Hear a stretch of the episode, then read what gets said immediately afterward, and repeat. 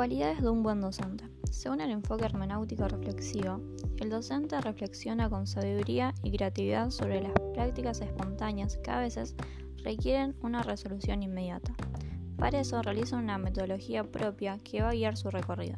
El docente deja de ser actor que se mueve en escenarios prefigurados para devenir en sujeto que reconociendo su propio ser recorre la problemática la fundamentación y realiza una construcción metodológica propia.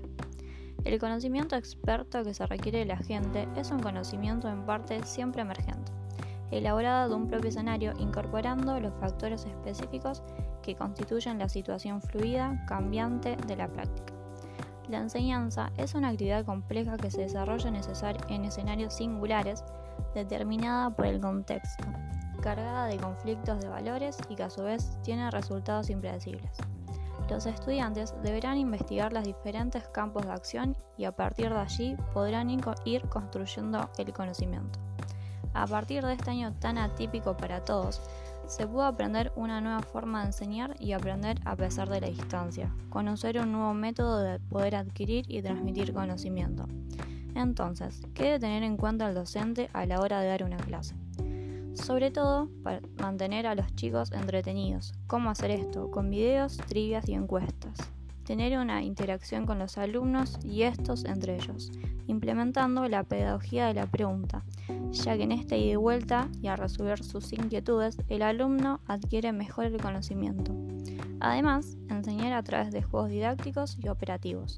Juegos para hacer la clase más dinámica, fluida y divertida si es posible, saber el perfil del grupo para ver qué opciones tomar a la hora de dar una clase.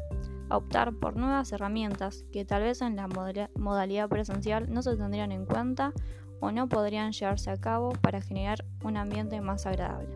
Se trata de dedicarle tiempo a la clase, de relacionarse con los estudiantes, escucharlos y darle una respuesta que lo haga pensar y sacar conclusiones para que aprendan de estas. Dividir algunos trabajos en grupo, dado que pueden aprender entre ellos al compartir su conocimiento y que haya un debate entre situaciones y cuestiones.